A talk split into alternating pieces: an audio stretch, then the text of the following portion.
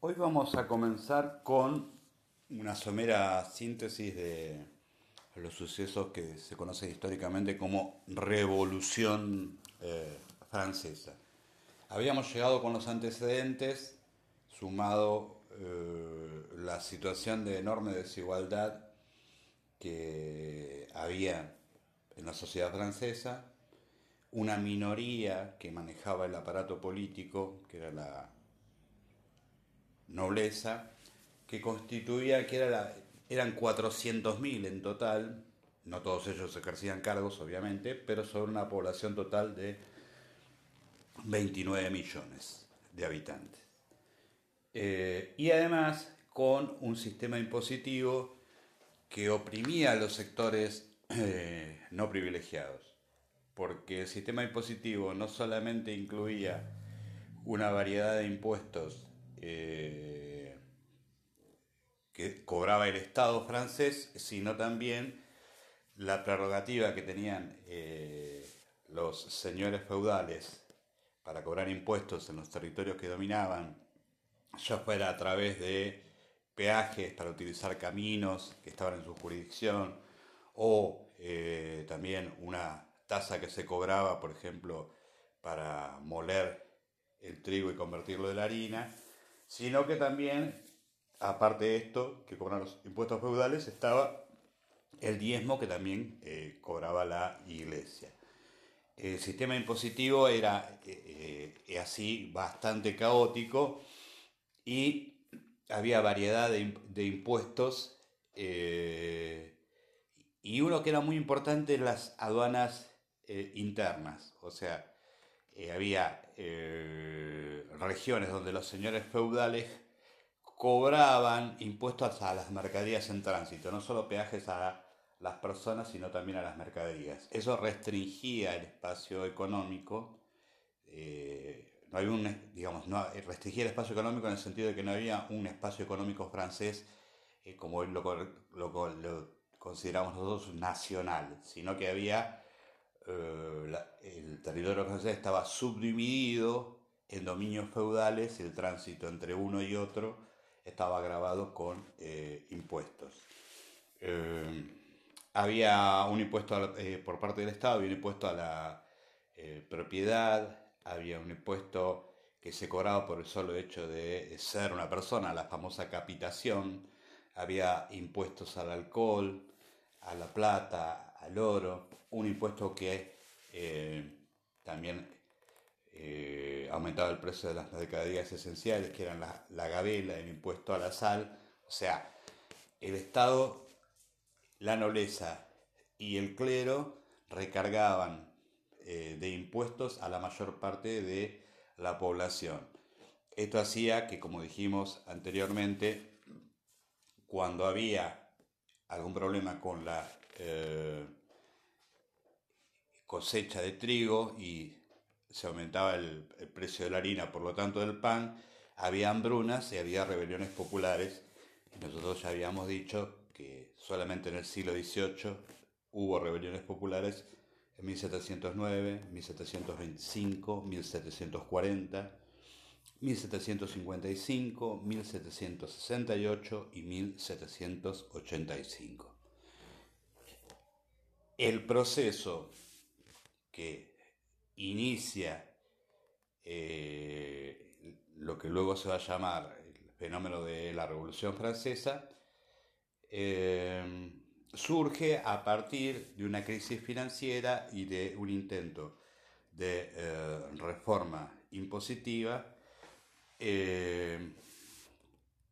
por parte del de, Estado francés. Eh, se suceden ministros de Hacienda, eh, Turgot, Necker, eh, se hacen públicos los gastos de la Corte por primera vez en 1781 en el presupuesto y eso empieza a generar una conciencia crítica en los sectores no privilegiados. cuando el ministro de Hacienda decide que en la reforma impositiva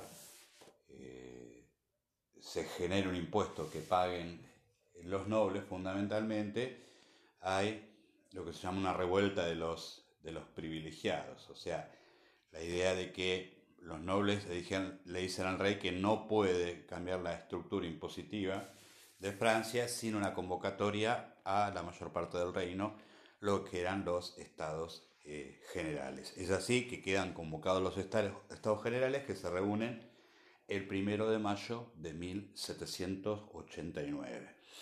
Los estados se reunían por órdenes o estamentos, el primer estado era el clero, el segundo la nobleza y el tercero era obviamente el tercer estado. No tenía nombre porque agrupaba a la burguesía en sus diferentes niveles, alta, media y pequeña burguesía, pero también a los artesanos urbanos y a los campesinos que eran la mayor parte de la población.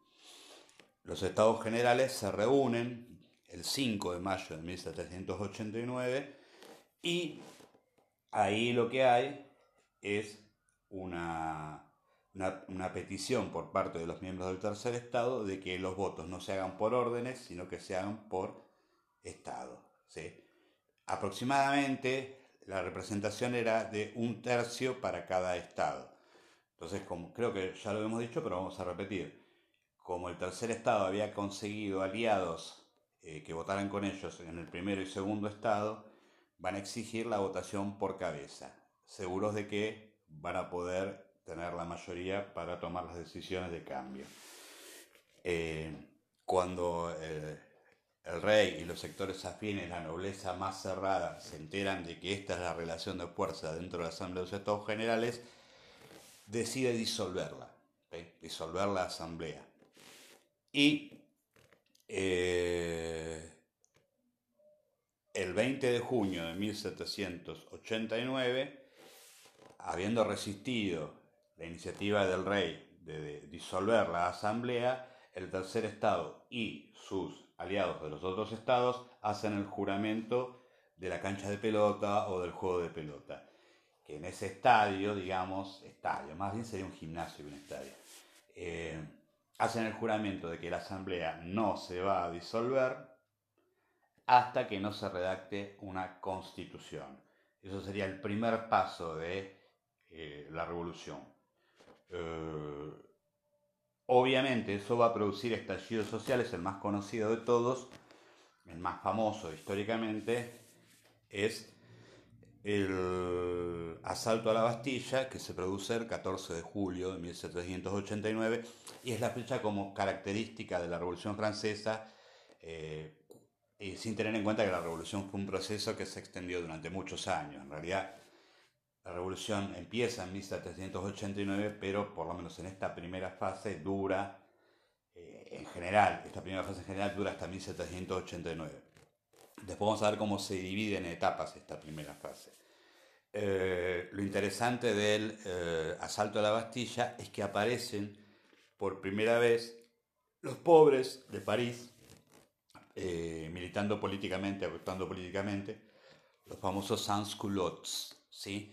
Eh, que, un dato anecdótico, eh, los pobres utilizaban pantalones, o sea, no tenían culottes. Culottes eran esas, como esa ropa que ustedes lo pueden ver en, los, en, retratos de la época, en pinturas de la época, que eh, los burgueses y los nobles utilizaban pantalones cortos que llegaban a, por encima de la rodilla, un poquito por debajo de la rodilla y después medias de seda y demás.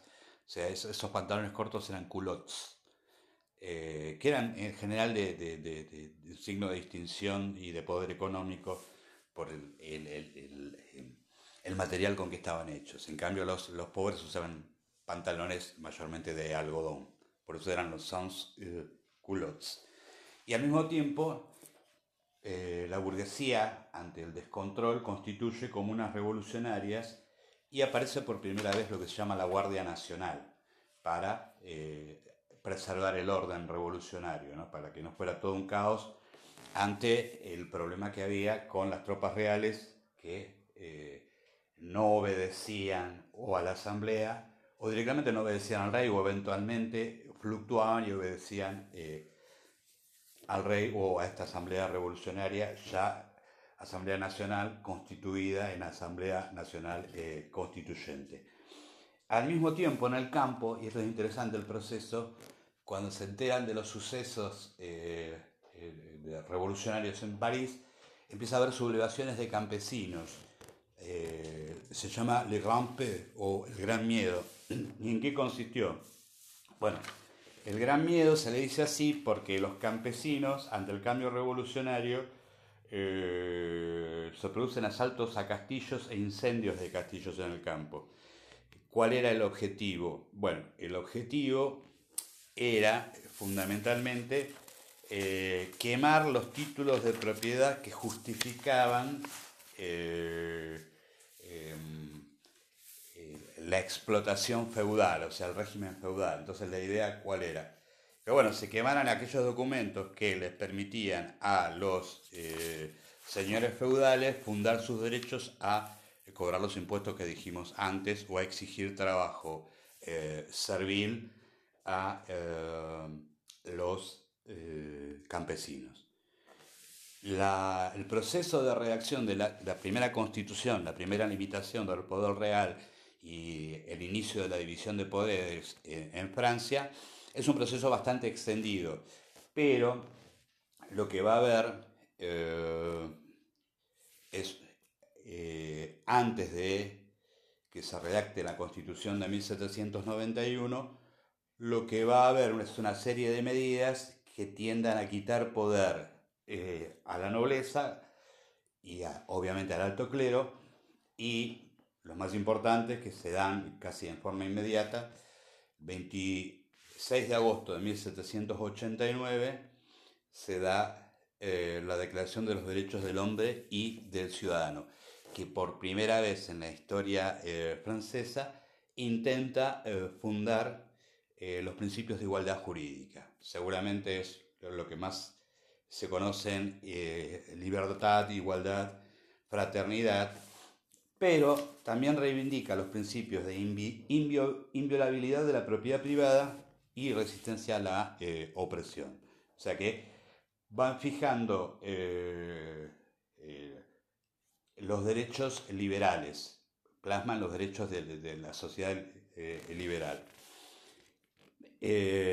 Obviamente también se, hace, se realiza la abolición de todos los privilegios feudales. Estas dos medidas tienden a buscar la igualdad jurídica, una sola ley para todos los eh, habitantes de Francia, aun cuando esta igualdad no sea eh, comprendida en un sentido extenso como hoy, la, eh, como hoy la podemos entender, por lo menos desde lo teórico, aunque no desde lo práctico, pues bueno, siempre median las diferencias económicas en las sociedades capitalistas. Obviamente hay que aclarar que, el gran sector excluido de esta eh, formulación de derechos individuales eran las mujeres, que más bien que sujetos de derecho eran consideradas objetos de derecho. ¿sí? Por eso siempre que insistir, bueno, que no es casual que la declaración sea de los derechos del hombre y del ciudadano y, no del hombre, de la mujer, del ciudadano y de la ciudadana. No. Eh, acuérdense que eh, va demorar bastante tiempo hasta que las mujeres tengan eh, derechos políticos. Vamos a tener que esperar hasta, en algunos lugares, los más tempranos, a fines del siglo XIX y después hay, a partir de la década de 1920 en adelante. Bueno, con eso, digamos, en 1791 se va a dar lugar a la Constitución. Ah, y hay otra cuestión muy importante que va a plantear una fractura dentro de la sociedad francesa, que es una medida anterior a, la sanción de la Constitución de 1791, que es la Constitución Civil del Clero, que se da en julio de 1790, que establece que eh, todos aquellos miembros de la Iglesia, para poder seguir adelante con su eh, prédica o su acción evangélica o lo que fuere, tienen que jurar eh, fidelidad al Estado francés. ¿sí?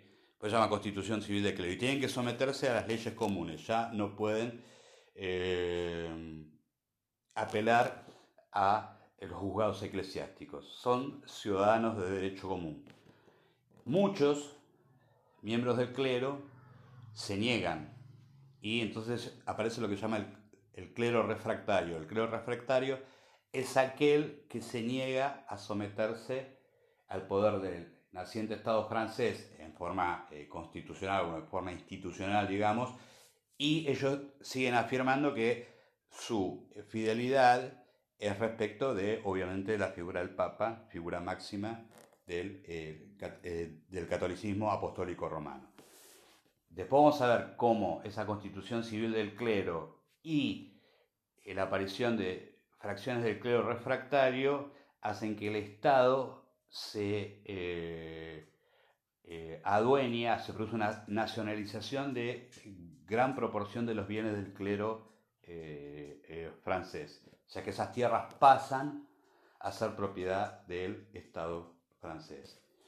Finalmente, en 1791 se sanciona la primera de las constituciones y se establece la división de poderes, se genera que el rey va a ejercer el poder ejecutivo, va a haber un parlamento, pero solamente constituido por diputados burgueses que tienen derechos políticos de acuerdo a la renta que declaren, o sea, la cantidad de dinero. Entonces va a dividir a los va a haber ciudadanos, pero va a haber ciudadanos activos, aquellos que pueden votar y ser electos, y ciudadanos pasivos. Y obviamente el sistema, un sistema judicial, aún que va a ser este, también eh, abierto el sistema judicial para eh, esos ciudadanos eh, activos, digo, a la participación en la administración de justicia. Esa constitución suprime también las aduanas y peajes y produce la abolición de todos los gremios y prohíbe la constitución de asociaciones obreras. Esa es la primera fase de la revolución. Lo dejamos acá porque después se va a complicar bastante más cuando ocurra la guerra.